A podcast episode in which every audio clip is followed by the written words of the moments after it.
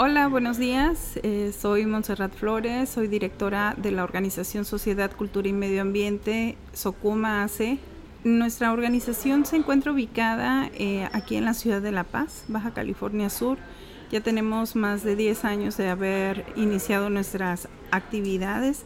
Tenemos nuestras instalaciones en la colonia Las Américas, es una pequeña oficina, sin embargo, ahorita estamos por la pandemia operando más por medio de la página de internet, por medio de nuestra dirección de correo electrónico, de nuestro teléfono. Ahí nos pueden encontrar. Es sociedad, cultura y medio ambiente arroba gmail, el correo electrónico y el teléfono en el que directamente se le atiende y yo soy parte de esa atención directa es el 612 15 532 47 puedes eh, buscarlos aunque no sean de aquí del estado, ¿no? Sí, cualquier persona ah, de aquí, ya sea de la entidad o fuera de la misma, en todo el país. Tenemos alcance en otros estados aquí de la República que ya han solicitado nuestras asesorías, capacitaciones o a veces nuestros servicios profesionales.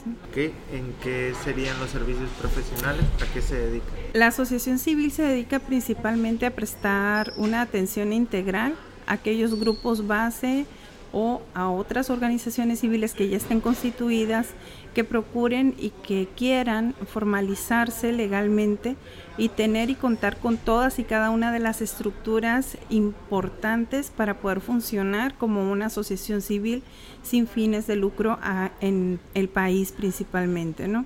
Iba a decir Baja California Sur, pero en realidad la ley es para todo el país porque nos basamos principalmente en el artículo noveno, que es el, el que nos da la o nos garantiza nuestra libertad de asociación y pues también contamos con el Código Civil Federal y el Código Civil de cada uno de los estados en donde se encuentran incluidos los artículos referente o referentes a el cómo debe de funcionar una sociedad civil sin fines de lucro. Muy bien. Y pues ahora sí, comenzar. Eh, ¿Qué es lo primero para, para ver el tema de una asociación civil? Por ejemplo, si yo quiero hacer una asociación civil, ¿qué es lo primero que tengo que observar? Ok, para poder ser una asociación civil principalmente se debe de eh, ver la unión de voluntades de las personas, de los individuos, que quieran conformarse, que quieran unir esfuerzos, conocimientos, talentos, para poder atender una problemática en específico. Si estamos hablando de aquellas organizaciones que atienden a actividades eh, dirigidas a la asistencia social o también acciones dirigidas al cuidado del medio ambiente, a la protección de la fauna, a la cultura pero también hay otras asociaciones civiles que no tienen las actividades o que tienen actividades preponderantemente económicas, esas no las atendemos de lleno. Nosotras nos encargamos de atender principalmente aquellas organizaciones civiles que tienen exclusivamente o que son exclusivamente sin fines de lucro y que tienen un trabajo comunitario, social y sobre todo que atiendan estas necesidades de las que ya comenté. Yo un poquito más adelante voy a ir a lo de la valoración, por lo que le iba a comentar, pero eh, eso es lo primero que tienen que ver. Primeramente es la voluntad, el grupo, las personas y el objetivo que se tienen que plantear. Un grupo... Después de, tener, por ejemplo, ya un grupo definido, una problemática, eh, ¿qué sigue? Cuando ya tienen identificado esa intención de quererse conformar, es primeramente la seriedad que deben de tener en cuenta para entender que va a haber un proceso legal importante y fiscal. Estos dos temas eh, siempre hacen ruido y siempre incomodan de pronto porque son trámites, son pagos, son gastos que se tienen que hacer y muchas veces las personas no están preparadas para realizar esos pagos porque consideramos a veces que o, la, incógnita o más bien la controversia es porque si yo estoy ayudando a mejorar la calidad de vida de las personas, eh, nos tenemos que llenar de impuestos o de pagos o de derechos, pero en realidad es una cuestión normativa que se debe de atender al 100% porque estamos dentro de un marco legal que a su vez nos ampara nuestras actividades, que a su vez nos respalda a la hora de que estamos nosotros trabajando como organización y como asociación civil. Es decir, adquirimos una personalidad jurídica. Esa personalidad jurídica implica obligaciones pero también nos implica derechos de los cuales nosotros vamos a poder exigir, pero como ya lo dije, también tenemos que dar cuenta ante esas autoridades. Cuando ya está esa conciencia clara de que vamos a adquirir todo eso, ese proceso de, obligaciones y derechos, nosotros empezamos ya a, a trabajar para, para que se concientice y se genere una estructura legal esa estructura legal comprende la constitución de esta asociación civil. Entonces, eh, cuando ya iniciamos este proceso, pues se debe de dar de alta primeramente un nombre, el nombre de una asociación civil, que eso es un trámite muy sencillo que se hace por medio de la Secretaría de Economía. Actualmente es con la fiel electrónica de la persona, ingresas y puedes bajar y poder descargar una propuesta de, de nombres Después de que ya tienes la propuesta de nombre autorizada, tú ya haces el trámite ante el notario público. A veces los notarios públicos también lo hacen. Los notarios públicos a veces se encargan de realizar ese trámite, sin embargo, como el interesado es el que está jugando muchas veces con ese nombre que debe de identificarlos, que debe de tener una referencia importante para el grupo, pues en ocasiones el notario o el equipo de abogados no tiene el tiempo para estar jugando con el sistema, metiendo propuestas y revisando a ver cuál es la que se ha aprobado. Yo les recomiendo siempre que sean los interesados quienes hagan este trámite para que puedan identificar rápidamente cuál es el nombre que les conviene y que quieren implementar o poner ya como a su propia organización. Posteriormente del nombre, pues ya inicia el, el registro con el notario público. El notario público debe ser cuidadoso y las personas, ese es, es, es la, lo fino de nuestro servicio. ¿Por qué? Porque nosotros eh, tratamos de asesorar y de revisar muy bien y actualizar muy bien cada una de las normatividades que nos rigen. Desgraciadamente, los notarios o los contadores o los abogados conocen las reglas generales con las que se deben de implementar o de constituir una asociación, pero no conocen aquellos lineamientos muy sensibles que son publicados en ocasiones por decretos, por el, diario oficial básicamente o por reglas misceláneas. Eso implica que nosotras debemos atender al 100% esas eh, sugerencias de ley y tenemos que acatarlas y, y a su vez implementarlas. Si no lo hacemos, la autoridad fiscal principalmente, la fiscal principalmente, regularmente nos da para atrás o nos rechaza un paso importante que debe tener una asociación civil, que es el ser donataria autorizada.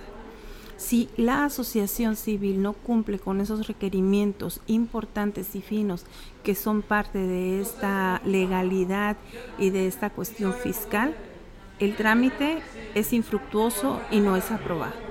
Entonces es importante que las organizaciones que se vayan a constituir conozcan, se empapen, lean y también sugieran a los contadores, a los abogados, y a los notarios en su momento de que están interesados en cumplir con toda la normatividad referente a ser una asociación civil que cumpla al 100% con el marco legal. Entonces, cuando ya el notario público tiene clara ese punto, eh, se va después al registro público de la propiedad. Registro público de la propiedad cobra un derecho por revisión de los estatutos en donde van a ver cuáles son aquellos nombramientos especiales, poderes, que eso es importante también cuando, cuando ustedes se están constituyendo, cuando la asociación se va a constituir. Estoy hablando de lo general, ahorita voy a hablar un poquito más de estas particularidades. Es decir, el registro público califica y da, impone un, un, valor a un derecho que se tiene que pagar para poder contar con ese registro de, del registro público de la propiedad. ¿Por qué es importante el registro público de la propiedad? Porque entonces se da validez para actuar ante terceros. Si tu acta constitutiva no tiene el registro público de la propiedad, hagan de cuenta que ustedes nunca se constituyeron, de que ustedes no están funcionando y de que la organización no existe Posteriormente de que se tiene el registro público de la propiedad, ustedes pueden ir con sus estatutos, con la identificación de los integrantes de la asociación al Servicio de Administración Tributaria, al SAT. Ahí en el SAT ustedes ya van a solicitar una cita que regularmente se hace en línea para presentar esos estatutos. Tiene que ir el representante legal y ahí en la representación legal, en, ese representante legal ya va y presenta cuáles son las actividades, presenta los documentos. En, simplificación tendrían que primero eh, mm, llevar el nombre a registrar Primero es la Secretaría de Economía, nombre, notario, registro público. Después tener los, los integrantes definidos en qué puestos. Esas son las, esas son las particularidades. Por eso te dije que iba a hablar de manera general. Nada más que como para simplificárselo a, las personas. El, la, las personas cuando se constituyen asignan cargos y responsabilidades entre ellos que es una mesa directiva, que eso ya es lo particular, como te digo. Eh, de primero empecé. interior de, la sociedad. Sí, por eso, por eso es importante hacer esta distinción. Una cosa son los trámites, a que, que hablé la primera parte, que son los trámites generales. Sí, el paso 1, paso 2, paso 3, que es notario, nombre, notario público, registro público de la propiedad y servicio de administración tributaria. Pero antes de eso, o durante el proceso de eso, deben de tener claro las personas que se reunieron para querer gestionar o atender ese problema, cómo se deben de organizar administrativamente, internamente. internamente la, asociación. la asociación debe de tener un representante legal y un consejo directivo. Se recomienda que sean personas con un alto grado de compromiso y también de conocimiento sobre el tema. ¿Por qué? Porque no puedes invitar nada más a mi primo, a mi tía, que porque quieren o, pueden ayudar, pero de pronto mi primo y mi tía, de, no, no los míos, pero sí me ha pasado con otras organizaciones, piensan que al estar dentro de una organización, pues nada más es eso, poner su nombre, no hacer nada, o a veces hasta quieren cobrar. Entonces, no es así una asociación civil debe de, el consejo directivo debe de funcionar directamente para operar a este, esta intención o esta acción, este objetivo que se plantea y deben de empezar a trabajar, deben de empezar a asignarse responsabilidades y esas responsabilidades se determinan por medio de los estatutos. Los estatutos es el documento que integra este papel o este documento general que se llevó al notario público de, los primeros pasos que hablaba de, de los trámites. Y ese estatuto está compuesto principalmente por la personalidad de la organización, quiénes son, dónde están ubicados, la dirección. Es lo que le comentaba. Tienen que tener como un sitio físico donde encontrarlos. No, es, no, es necesario. No es necesario poner un sitio físico. Por eso era importante ah, de separar, separar esta cuestión de los trámites con lo, los, las particularidades. Porque ahí te voy. Precisamente las, las particularidades que tenemos son las siguientes cuando la organización se constituye, empieza a decir dónde voy a trabajar, qué voy, dónde voy a hacer mis cosas, dónde voy a instalar mi oficina. Hay muchos que quieren empezar con una oficina, pero no es necesario. ¿Por qué? Porque en los estatutos principalmente vas a poner un domicilio general, que es en la ciudad en donde vas a operar. En este caso, los que habitamos aquí en la ciudad de La Paz, pues se pone La Paz, Baja California Sur. Si tú pones un domicilio específico en tus estatutos, entonces estás obligándote a que cuando hagas el registro ante la, el SAT, tú lleves un comprobante de domicilio con nombre ¿sí? de ese lugar exactamente. O en su caso, te exige la autoridad que lleves, la autoridad fiscal, que lleves un comprobante de domicilio de un integrante de la asociación civil del consejo directivo. ¿Sí? Entonces es importante, ¿por qué? Porque esa dirección puede ser, la, insisto, la de la persona que, que ese es el secretario, el presidente, el tesorero. ¿Por qué es importante que se tenga este consejo directivo, las funciones o los cargos? son así, pueden ser consejeros, pueden ser directores, pueden ser presidente, secretario y tesorero, como comúnmente conocemos las, los consejos. Ah, ahí hay como dos paréntesis que quería hacer. El primero era acerca de, por ejemplo, ustedes se, centran en la parte de que una asociación, eh, o bueno, escuché que no pudiera eh, verse como un trabajo, pero sí pudiera llegar a, verse como un empleo como tal, porque hay muchas asociaciones que operan como, como si fueran, pues a lo mejor una empresa, por decirlo así, con empleados. Y, no, hay una confusión, Emiliano. Aquí la cuestión es que una asociación civil puede contratar personas, ¿sí? Pero no es que se dedique a generar riqueza. Sí, o sea, las personas a las que vas a contratar no es para que trabajen para ti y al fin de año o en mayo les tengas que dar utilidades. A las personas que vas a contratar es para que cumplan un objetivo específico.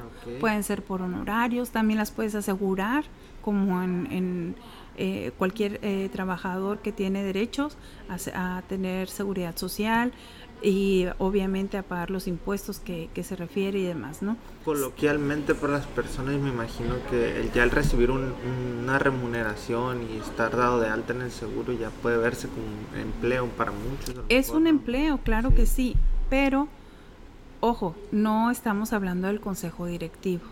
El consejo directivo regularmente y sobre todas las cosas eh, es evaluado principalmente como una persona que está aportando su tiempo y sus conocimientos para conseguir el objetivo sin ningún fin de, lucro. De, así es, de manera altruista. Ojo, dentro del consejo directivo puede haber especialistas o activistas o em, trabajadores de la organización. Tiene la organización la libertad de poderlos contratar. Sin embargo, se recomienda que no sea así. ¿Por qué? Porque entonces ya estamos manejando, se puede haber un, manejo de intereses un poco confuso. Hay ahorita una controversia, hay gente que está enojada en el gobierno federal porque también hay grandes empresas que sus hijos son parte de los consejos y donan a esas organizaciones. Y a fin de año o al terminar el año fiscal, después de que presentan sus declaraciones, piden la devolución de esos impuestos. Y por eso nos han castigado este año, reduciendo a las organizaciones. A la mayoría nos han castigado. Aquí en Baja California Sur, las organizaciones, la mayoría no tienen esa estructura. Y de igual forma lo del el domicilio. El domicilio va por el, rumbo también de tener como cierta certeza porque se entran en muchos procesos federales incluso en cuanto, por ejemplo, adquirir recursos o entrar en programas y todo eso. El domicilio es importante, obviamente, porque se tiene que tener esa, esa constancia dentro de esa personalidad eh, que, jurídica de la que hablaba se tiene que tener esa, esa vaya, ubicarte, ubicarte geográficamente, espacialmente ante la institución. Pero eso, insisto, no se... No es necesario. No, no es necesario eh, en, en, el sentido estricto de que tengas que tener una oficina o tengas que tener una... Mira, la mayoría de las organizaciones empezamos en la sala de nuestra casa con quién, con la electricidad de mamá, con la electricidad si eh, vives con, tus papás aún o de tu esposo o esposa que te ayudan para sacar adelante una propuesta. Estamos hablando de familias, de mujeres, que hombres que están comprometidos con la causa de su hijo con autismo, de la causa porque viven cerca de la playa, de la defensa de, del territorio. O limpieza de la misma. Limpieza. con causas, con causas cercanas que les son cercanas y que deben de, nacer precisamente es la idea principal de la que les hablaba. Se debe tener ese objetivo claro, ¿qué te mueve? Pero el que te mueve te lleva a otras cosas y te lleva a procesos y a su vez te lleva a trámites y como te digo, esos trámites a veces son engorrosos, batallosos, difíciles, a veces incongruentes porque, insisto, dices, ¿cómo voy a pagar impuestos si yo me estoy dedicando mi tiempo, mi esfuerzo digo, ¿cómo va a pagar impuestos sobre algo la asociación? Pues No, no, la persona física tiene que pagar impuestos. Pero la asociación, ¿cómo va a estar pagando impuestos si lo que hacemos es ayudarle al gobierno a que se hagan bien las cosas? Disminuimos la carga del gobierno en una cantidad bárbara. Todo el esfuerzo, todo el trabajo, todo lo que se hace en la comunidad, muchas veces el gobierno lo haría no en el tiempo que lo hace una asociación, ni con los recursos con los que lo hace la organización. Estoy hablando de que se duplica o triplica ese esfuerzo por parte del gobierno con más burocracia, con más gasto, con más ineficiencia. Hay que decirlo. Incluso porque muchas veces para este tipo de soluciones son gente que no es de una comunidad específica y a lo mejor no tienen como la, la visión clara de cuáles son las necesidades o problemas de tal lugar, ¿no? A veces, por ejemplo, llegan a una comunidad con un programa federal o, estatal y la comunidad y la comunidad eh, probablemente dices, sabes que esto no me ayuda, lo que yo ocupaba era que hicieras esto, pero tú no sabes porque tú no eres de aquí, no, no, no vienes. Son muy pocas las personas que trabajan en la función pública y que se empapan en realidad, que conocen, que hacen una introspección y un reconocimiento territorial para poder aplicar e implementar los programas. Aparte, los programas públicos vienen etiquetados, es decir, aunque las necesidades sean otras, los recursos vienen específicamente para cumplir un objetivo, específicamente un objetivo que muchas veces, como tú dices, no están dentro de ese listado de necesidades reales de la comunidad. Pero el dinero no se puede utilizar en otra cosa que no sea eso.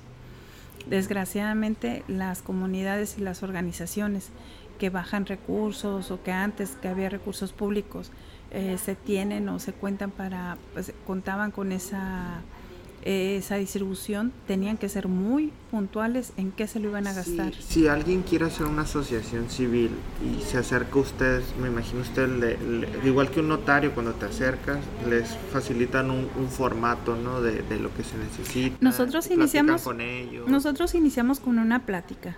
Nosotros no entregamos formatos como tal porque no son formatos lo que lo que nosotros hacemos, el trabajo de nosotros es conocerte como asociación civil, como grupo, identificarte también dentro de la comunidad. Somos selectivos, no a cualquiera atendemos de lleno. ¿Por qué? Porque sabemos que hay grupos que solamente se han estado creando para dañar más y sabemos a qué tema de grupos nos referimos. Nosotros tratamos de ser muy claros porque ante todo buscamos la transparencia. Nosotros tenemos un sistema de gestión en donde implementamos primeramente una entrevista. La oralidad para nosotros es muy importante, que la persona nos platique, nos cuente, nos diga, o el grupo que nos digan, que nos pregunten las dudas.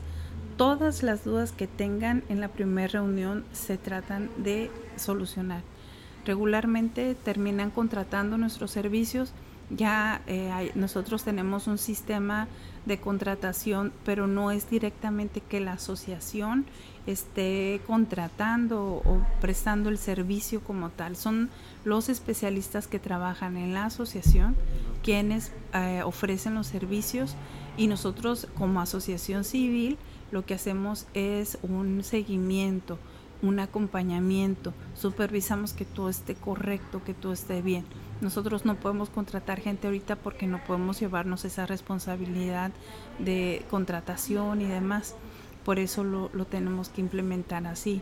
Nosotros hacemos el acompañamiento integral, pero como un tercero, como un tercero observando, sugiriendo a los profesionistas. De hecho, la organización puede elegir a su profesionista que, que quiera que le lleve el trámite puede ser la misma notaría. Lo que nosotros hacemos es ese acompañamiento con la persona con quien va a constituir. Surgen diferentes problemas, ah, me había comentado, ¿no? O sea, es, ese, ese ya es como pasar al siguiente nivel que vendría siendo ahora sí las preguntas de las dificultades que, que, o sea, cuando ya se forma la asociación, ¿qué situaciones luego se dan? El, el trabajar, insisto, con la asociación, después de que se constituye, no acaba ahí, más bien inicia.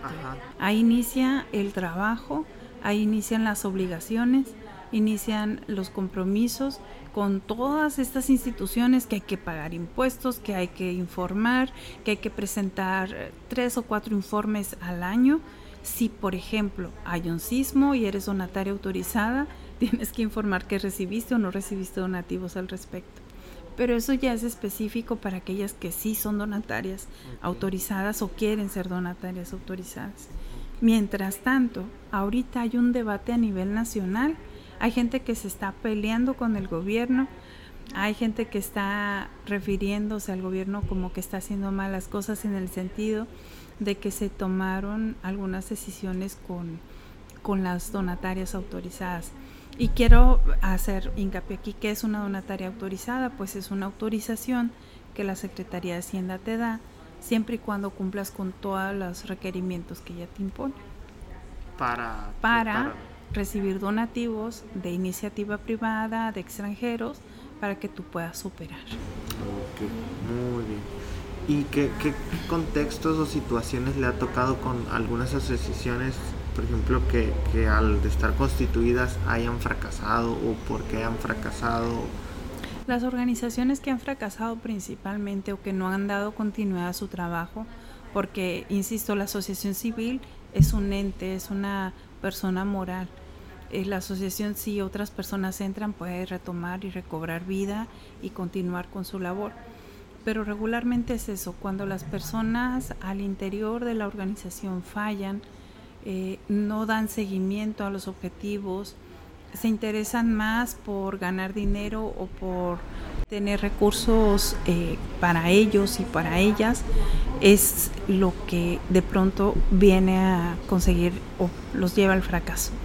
Es decir, las personas deben de estar concentradas, el consejo directivo debe estar concentrado en una planeación administrativa de proyectos, de programas que generen en realidad un trabajo, una evidencia real ante los donantes, ante las personas que te pueden estar subsidiando los recursos para que tú tengas esa posibilidad económica de ingreso, pero a su vez el ingreso te va a dar la posibilidad de que cumplas el objetivo, la misión que te pusiste como meta. También hay como penalizaciones, me había comentado, ¿no?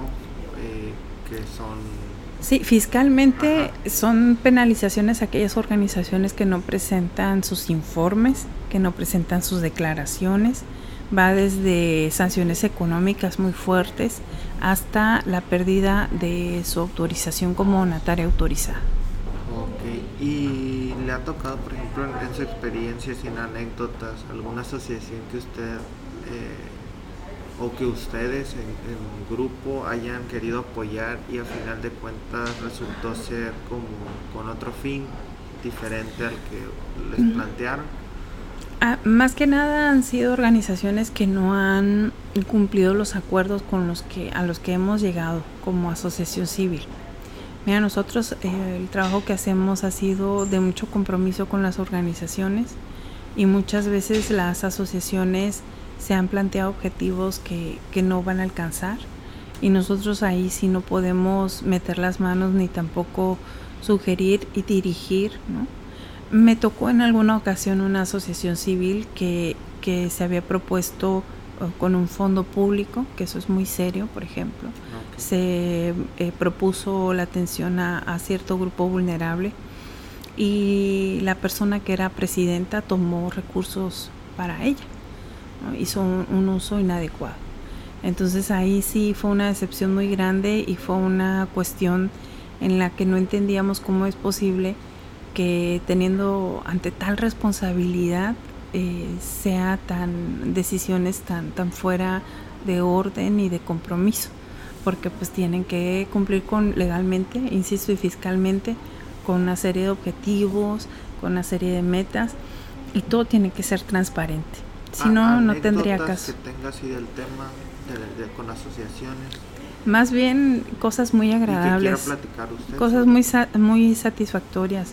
Organizaciones civiles que estaban desde cero, que eran grupos comunitarios en comunidades rurales, que fuimos, que nosotros nos íbamos a las comunidades rurales a atenderlas, dábamos nuestro tiempo, nos eh, brindaban de la comida, de la olla que tenían a veces ahí las señoras y a partir de ahí eh, iniciaba ese trato, ese acuerdo de, trabajo y que actualmente pues ahorita por ejemplo una de ellas tiene tres fondos, dos fondos internacionales y un fondo nacional con donativos locales que ha crecido muchísimo, tiene permisos, autorizaciones, representación y otras que a su vez han demostrado, hay una organización que, que yo quiero mencionar que es Fundación Ángeles del Cortés, que es una organización muy fuerte que tiene un, un director ejecutivo que tiene un grado altísimo de gestión de recursos,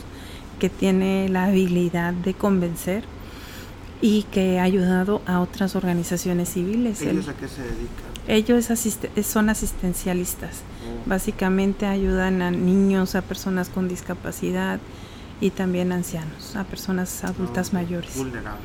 Grupos vulnerables. Pero sí, eh, esos casos para mí son y eh, fundación... Va poco tiempo, no creo que ha pasado mucho, pero en un resumen, antes de pasar a lo demás, un resumen muy rápido de, de cómo hacer una asociación por si no quedó claro. Ah, ok. Primero tener un objetivo claro, tener a las personas indicadas que sean de toda la confianza para poder iniciar un trabajo y un compromiso tan fuerte. Ir con un notario, ir a la Secretaría de Economía, más bien en línea, sacar un nombre, un nombre que los identifique, eh, ir con el notario público para que los constituya legalmente, ir al registro público de la propiedad y finalmente ir a la Secretaría de Hacienda y Crédito Público para que les den los registros del RFC y también la autorización como donataria autorizada. Eso es básico. Pero también hay otros dos trámites importantes que, se deben de tener, que son los registros estatales y federales. Esos ya son procesos también un poco complejos, que si los menciono aquí ya me llevaría todo el más tiempo, pero esos son. Pero esos son. En resumen quedó perfecto, la verdad muy claro. Y ahora sí, ya sí, sí desea seguir con, con contexto de, de las situaciones que que acarrea la, la, asociación como tal, porque como comentó, hay veces que uno tiene unos objetivos que no va a alcanzar, a veces se llegan a, ocurrir cosas que uno no imagina que pueden pasar en contextos fuera de, de temas de la asociación, por ejemplo, que las leyes cambien, que eh, ocurra algo en la comunidad que afecte directamente el proyecto. Te voy a platicar rápidamente. Nosotros en el 2010 hicimos una investigación sobre las organizaciones de la sociedad civil con otra asociación. Ese proyecto me dio un panorama de todo el estado, desde Guerrero Negro hasta Los Cabos, a Cabo San Lucas. Eh, de cómo están y operan las organizaciones de la sociedad civil las de primer piso, ¿no? las, las organizaciones que, que son comunitarias, que son base.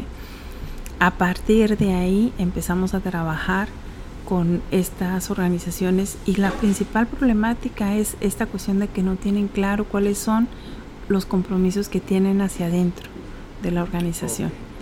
¿Sí? Porque una cosa es todo el trabajo que te puedes aventar como limpiando playas, como activista, defendiendo tus derechos, gritando en las calles, caminando para, para hacer una protesta, limpiando playas, insisto, llevándole comida a las personas que no tienen comida y demás. Sin embargo, todo eso se tiene que hacer en orden, ¿no? con una estructura, con una propuesta, porque la persona moral, ese grupo que está legalmente constituido, va más allá de todo lo que hagas en las calles o le ayudes a la gente.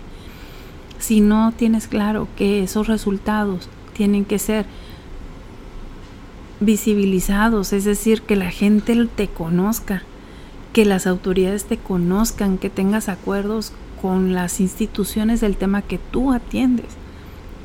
Tú como asociación civil debes de saber muy bien qué es lo que estás haciendo, dónde lo estás haciendo, cómo lo estás haciendo, para quién lo estás haciendo, cómo lo estás haciendo. Si no tienes básicamente esas preguntas claras escritas en un papel, que te lo recuerdes, que lo veas y, y cada año estructures un cronograma.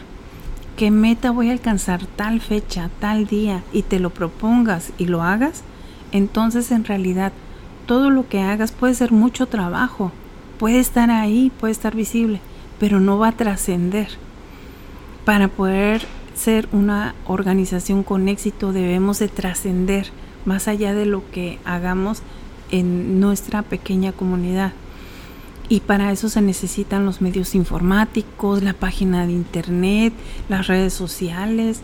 Hay quienes se enojan porque dicen, es que tu mano derecha no debe enterarse lo que hace tu mano izquierda o al revés, no recuerdo cómo es. Pero, no, es así. No es así. Sobre todo estás generando un, un, impacto que a final de cuentas a veces o a veces muchas veces no es tangible. Por ejemplo, si tú le llevas despensa a tales personas, la comunidad del lado ni se entera. Así o, es. O las personas que te pudieran apoyar para, más de, para darte más despensas tampoco se van a enterar. Porque lo que uno no ve no existe para uno. Entonces, si yo no veo que están haciendo tal cosa, pues yo no sé qué están haciendo ellos y si yo les puedo apoyar o conozco quién les puede apoyar. Sí, es, es importante que lo difundas, que la gente sepa qué es lo que estás haciendo. La gente, tu vecino o el empresario. El empresario que si tú vas y le tocas la puerta va a decir, oye, sí es cierto, porque yo vi en las redes sociales que fulanito, que Emiliano ayuda a la comunidad y le lleva balones de fútbol, arregla las canchas, arregla con sus manos o con las manos de, de la gente de la comunidad, arreglan las instalaciones para el centro comunitario.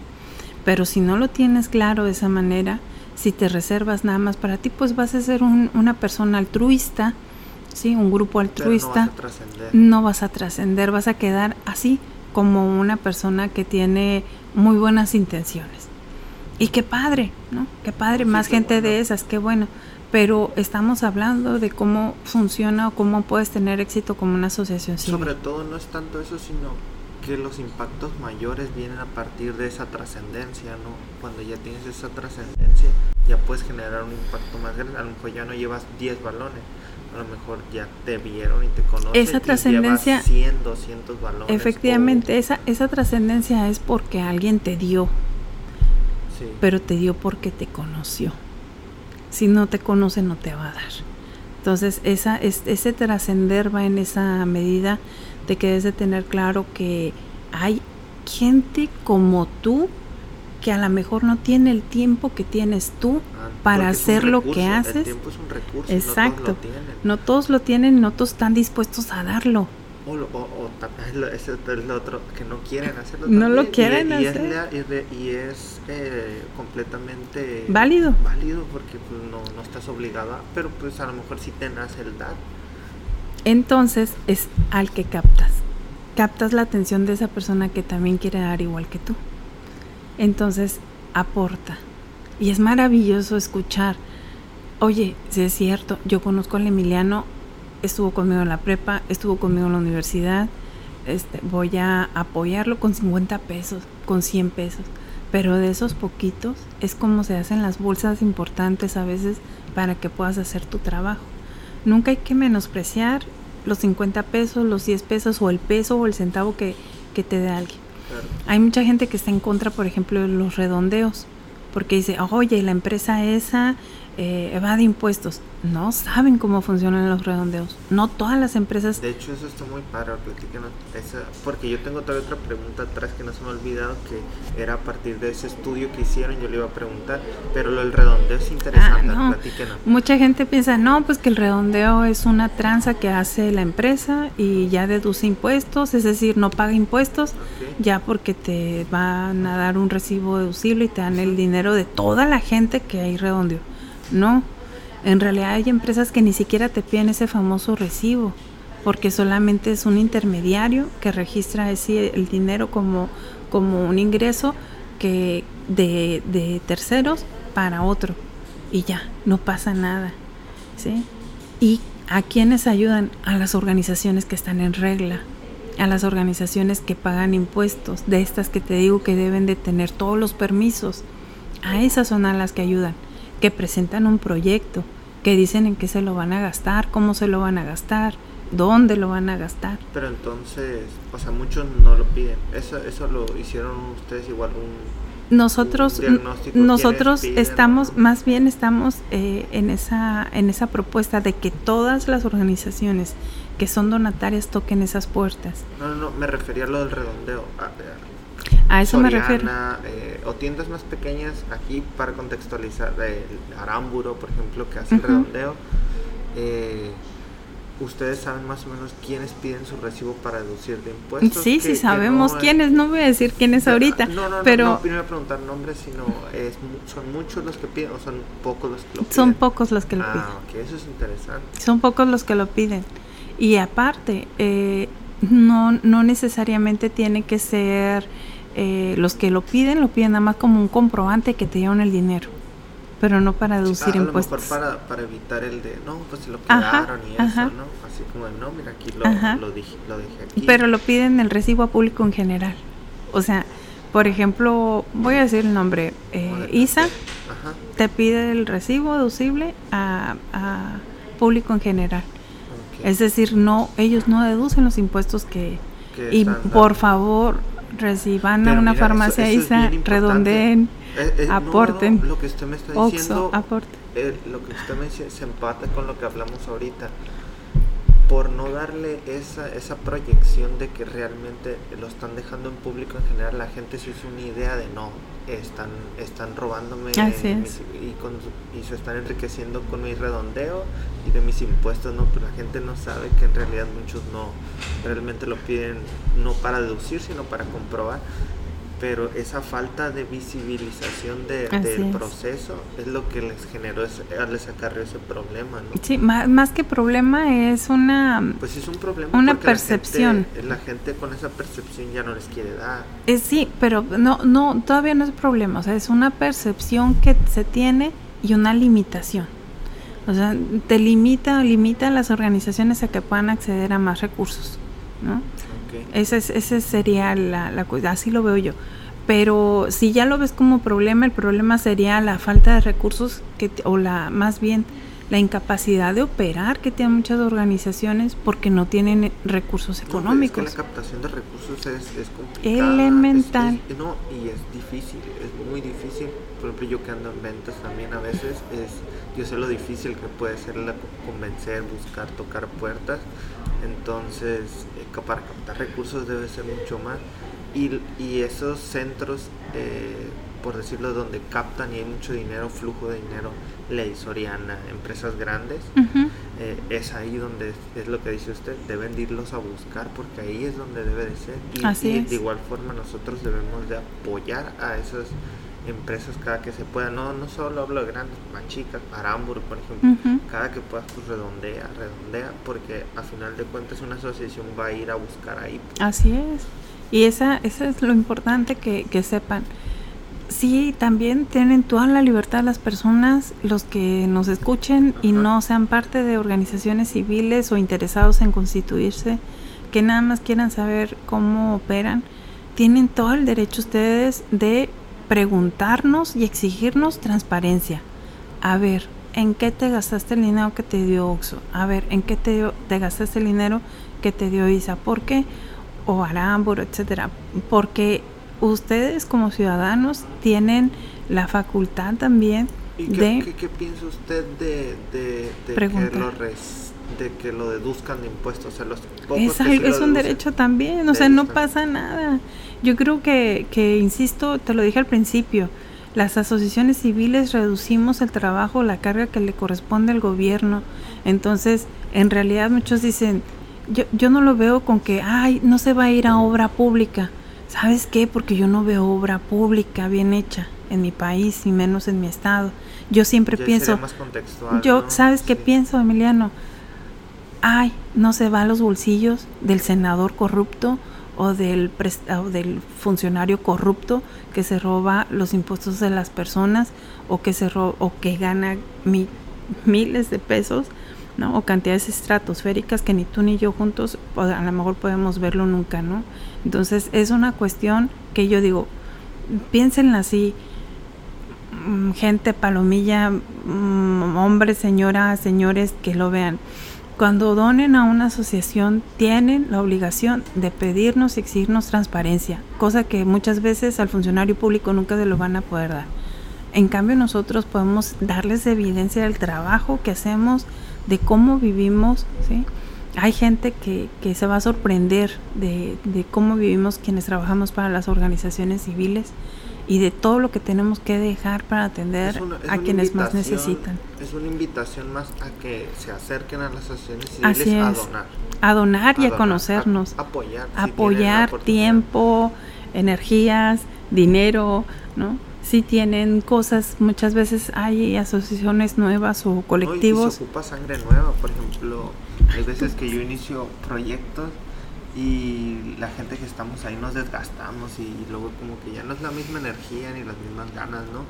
Y llega otro muchacho y a veces más joven, a veces no mm, de la misma edad, pero se, se ve la energía que trae porque empieza a mover y, esto y aquello y se ve pero cuando estás mucho tiempo en un lugar como que a veces empieza sí la, la sangre nueva siempre te va a echar la, esa buena vibra y energía siempre y cuando lleven buenas intenciones también. Ese es otro punto. Y sobre ¿eh? todo las asociaciones pueden, eh, ahí pueden hacer su servicio social, ¿no? Muchas veces. Sí, hablamos de, de, voluntariado, pero también hablamos de personas o de, de jóvenes, estudiantes que quieran iniciar eh, o cumplir con esas obligaciones escolares que es el servicio social o prácticas profesionales.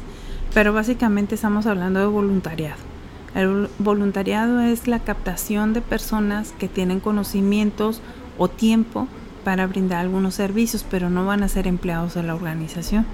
Por lo tanto, no les puedes cargar la mano. donde los pueden ver en el Teletón, ¿no? Sí. La mayoría son voluntarios y no perciben un El Teletón o en o aquí, por ejemplo, los podemos ver también Yo para generalizarlo, porque hay teletones en todo México.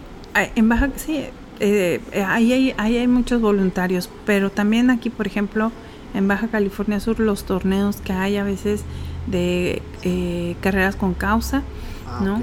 Ahí, por ejemplo, tú vas a ver mucha gente que está organizando, que está movilizando personas que están eh, con vallas, cuidando y demás.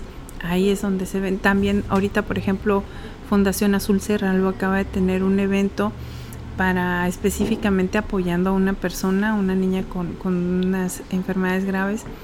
Esta organización es de acá de El Sargento, de aquí de Baja California Sur, y ellos, por ejemplo, ocuparon eh, voluntarios para distribuir a la gente, para que estuviera organizada, para que tomara su turno, y otro tema que quedó pendiente, eh, de esas investigaciones que hicieron acerca de, las, de todas las asociaciones del Estado, ¿qué, qué, qué cosas interesantes nos puede decir? Pueden haber salido muchas cosas muy interesantes. En realidad sí, sí, fue, fue básicamente lo que te decía ahorita, que no conocían o no tenían claro cómo era su estructura organizacional. Y tenían mucho trabajo, la mayoría de las organizaciones, pero mucho trabajo y no lo tenían sistematizado. Es decir, si tú le decías, enséñame el proyecto que hiciste en el 2009. No, pero es que ya, ya pasó, pues es que ya pasó, no tengo nada. No tenían fotos, no tenían calendarios, no tenían documentos que narraran la historia de ese proyecto. Eso es importante que lo tengan. Otra cosa que encontrábamos también es esta confusión de eh, puestos y cargos al interior de la organización. Insisto, era mi tía, mi abuela, mi papá, mi mamá, porque fíjate que ellos me ayudaron a constituirla y qué padre. Otra cosa importante que encontramos era que aquellas que sí tenían una estructura más eh, organizada, ¿no? con más distribución de facultades, obligaciones y demás, eran aquellas organizaciones de corte científico de investigación que estaban constituidas principalmente por académicos o por extranjeros que llegaban y que tenían una causa específica, por ejemplo el cuidado de la tortuga marina, en aquel entonces estaba muy fuerte el grupo tortuguero. que va con, con el, el, tema de conocimientos que tienen y, y la sistematización que se adquiere en, cierto nivel académico, ya no es a la y se va, sino las cosas son así, que pones un marco teórico y que tienes que tener tu metodología. Pero en parte, fíjate que no se necesita tanto una estructura metodológica para armar una sistematización de, de la información. No, no, me refería al por qué. O sea, ¿por qué las de corte científico eran más comunes sí, que tuvieran pero, esa formalidad, ¿no? Pero más que nada, te digo, porque también nos encontramos con organizaciones que, que no tenían tanto esa visión y tenían todo súper organizado y, y todo estructurado. Pero más que nada es... Pero eran igual de, o sea, eran igual en, en grado académico, o sea, tenían No. su distribución. Ah, ok. Entonces no era tan significativo Es, esa parte. es, sí es significativo en el sentido de que la, los científicos y demás traen modelos anglosajones, o sea, modelos Ajá. extranjeros que ya han funcionado, que se, que se replicaban básicamente. En cambio, las familias, los grupos, las personas que estaban eh, comunitarios y que se conformaban como asociación civil, pues básicamente se iban así como te digo, sobre el trabajo. Limpiar la playa, atender al niño con discapacidad. Entonces les faltaba esta parte. Pero es más que nada una inducción. Nosotros por eso iniciamos a partir del 2012 con capacitaciones, con asesorías, con gestiones, con orientaciones, ya sean telefónicas o así presenciales, para otras organizaciones civiles y grupos base, porque ellos también tienen el derecho a tener esa información. Y y para, esa, para ustedes es todo una- un reto y un, un proceso muy interesante, ¿no? El, el poder cubrir esa, esa área Esa que área. realmente está muy descubierta, está, digo, está muy descuidada. está ¿no? descuidada y ahorita nosotros eh, funcionamos básicamente con toda la aportación que hacíamos nosotras como con nuestras capacidades. Por ejemplo, hace, hace poco, o bueno, no tan poco, yo les refería a dos grupos, asociaciones con ustedes. No sé si se hayan acercado o no, la verdad, desconozco. ¿A qué grupos? El primero era Búsquedas por la Paz, no sé si lo ubican. No, no, no. Es, eh, los, es personas que buscan a sus familiares desaparecidos. Sí, sí, sí conozco, pero no, no, y no. ya hace poquito tuvimos un podcast y les dije pues que se acercaran con ustedes porque están viéndolo de formalizar igual. Ellos igual como comenta ustedes son más de vamos a ir acá y solicitamos apoyo para picos, palas para hacer esto y es así como de ahí se va. Sí, Luego sí. el otro que es un poquito menos, a lo mejor escabroso, es el de rescatista de abejas. Una muchacha que tiene un proyecto eh, ya de años en el cual ella se dedica a rescatar las abejas que llegan a la ciudad o a lugares, las capta y las saca de la ciudad hacia un centro así como de apicultura que tiene ella y obviamente pues las atiende y todo. Sobre, sobre todo o más enfocado en el tema de rescatar a la, a la abeja como tal por su importancia que tiene en el mundo. Usted sabe que, que sin es. abejas pues está difícil la vida Así aquí. es.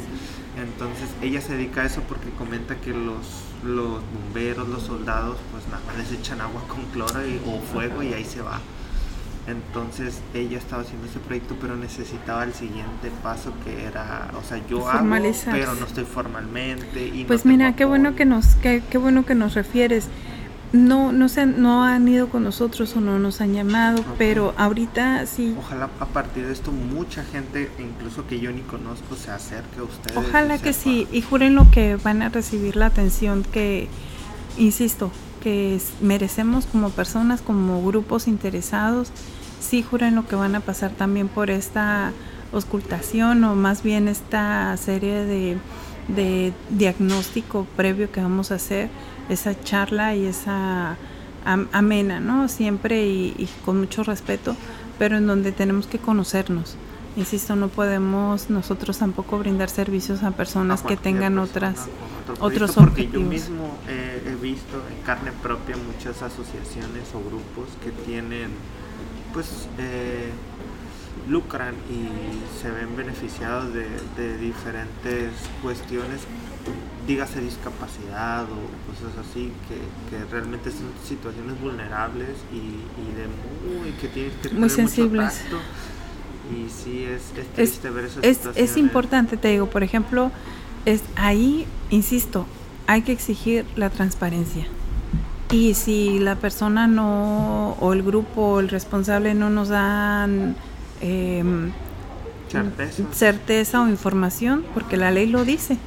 La ley del ISR dice que la información fiscal debe ser pública, es decir, la deben de publicar ya sea en su página de internet, en el portal de transparencia del SAT debe estar publicado en qué se gasta el dinero, la organización, y debe estar muy claro. Y si no está claro, entonces eh, los estados financieros, acuérdate que deben de ir con notas, con aclaraciones, y ahí deben de explicar en qué se gasta el dinero. Si no lo, si no lo explican, hay Yo que... creo que es una, una, una, falta de cultura que tenemos aquí en México eh, al tema de la exigencia, exigencia en todo. y de la transparencia no más. En las, no solo asociaciones, sino también a las a instituciones gubernamentales. Claro, es que yo, yo siempre les digo, así como, así como lo hacen, como lo hacemos, a, como, si lo hacen con nosotros, también háganlo con, sobre todo también con los funcionarios públicos, con las instituciones. Es que tiene que ser todo, porque si es un grupo o una persona es muy corrompible. O sea, ah, esto está presionando, dale. Oye, ¿qué es? Dale. Como dicen aquí muy comúnmente, maicealo. Pero si son muchos ojos encima, ya se vuelve un panóptico en el cual dices, pues todos me están mirando, mejor ya no lo hago. Mejor hago las cosas como tienen que ser. Sí, es, es, mira, varía mucho. Hay quienes de todos modos no les importa y, y tienen esa vieja escuela de la corrupción en donde pretenden siempre permanecer y imperar ante la impunidad. Y de todos modos eh, pisan y... Yo creo que no es tanto un... Bueno, podría definirse como escuela, sino que yo creo que ya es algo que permeó para todos lados y es como... Pero no es algo... Pero no es algo que o sea, no, no, si nos ponemos a hablar de eso, pues no vamos a acabar nunca. No, no, no, es todo un tema aparte. Pero sí, te digo, ya así como para, para, resumir y cerrar, yo los invito a que sí, aquellos grupos que tengan este, la intención de conformarse, vean muy bien que sí es un compromiso muy grande, son obligaciones fuertes a las que se van a, a enfrentar, pero no bajen la guardia, es decir, échenle ganas, échenle el talento, échenle el esfuerzo, pero sobre todo la conciencia de que están trabajando por la sociedad, de que están mejorando la calidad de vida de cientos de personas. tener un impacto tangible. Ese impacto es importante verlo, siempre. A veces no es, no es tangible, a veces intangible, a veces es la sonrisa del niño. No, me refiero a que ellos van a poder verlo a diferencia que te lo platiquen y te digan, ah, claro. esto, no, porque tú lo estás haciendo. Si lo estás pues". haciendo tú, ahí sí es, pero sí es intangible por el, sentido de ah, que, no, no, no, lo vas a tocar, no lo vas a palpar, pero, pero lo vas a ver, vas a poder observar a la sonrisa del niño, a la señora que no tenía... Sí, pues a medir la felicidad, la felicidad. de la persona. y fíjate que, sí la medimos, ¿eh? porque antes decía, decíamos, ¿cuántas veces sonreía señora antes? ¿O cuántas veces ah, amanecía alegre? Entonces, cuando... esos son buenos parámetros. Claro que sí, porque si la señora vivía deprimida porque el hombre se la madreaba, perdonando la expresión, se la, la golpeaba, entonces, pues la señora no era feliz pero después de que eh, se han implementado acciones, así es, eh, intervención estratégica, pero con, con objetivos muy claros, de ayudarla, de mejorar la calidad de vida. La señora sonríe, se levanta, trabaja, se arregla, se arregla para ella, bañándose, porque había gente que no se bañaba, que no comía, que no, que vivía en depresión. Pero es, todos son procesos hay programas padrísimos que en los que he participado que, que ya no me alcanza el tiempo no me alcanza la vida, no me alcanzaría la vida tampoco. cuando la verdad quedaron muchos temas volando y Me gustaría que hiciéramos otro, sinceramente, porque hay mucho de qué hablar con las organizaciones y de los casos de las experiencias. Te digo, de llegar con un médico especialista a la casa de alguien que ya la persona le había dicho que definitivamente no podía caminar y llegar con un especialista a, que le hiciera los estudios, a que pudiera tener esa oportunidad. Yo siempre, sinceramente, y ahorita ya se me llenaron los ojos de lágrimas, pero los temas asistencialistas en realidad para mí son muy difíciles. Son muy difíciles porque porque en realidad es la vida de un ser humano la que salvas. Entonces es, es maravilloso, yo los invito. Sokuma también este año inicia con actividades de asistencia social. Este año nosotros empezamos con, aparte de toda la profesionalización de organizaciones civiles, este año estamos atendiendo desde personas en situación de pobreza, de calle, a niños, a niños y también personas que tienen algunas enfermedades graves. Entonces ya ahí ya tienen nuestros datos, ya luego podemos seguir platicando y sí me gustaría que más adelante tengamos otro momento para poder explicar y platicar ¿Podría repetirles dónde pueden encontrarlas? Bueno, el teléfono es el 612 15 532 47 y en redes sociales, en redes sociales Socuma, Socuma, Asociación Civil o eh, la página web es socuma.www.socuma.org esa la pueden encontrar. Ahí van a ver más nuestro trabajo de profesionalización. Ya este mes vamos a empezar con, con nuestro trabajo en asistencia social.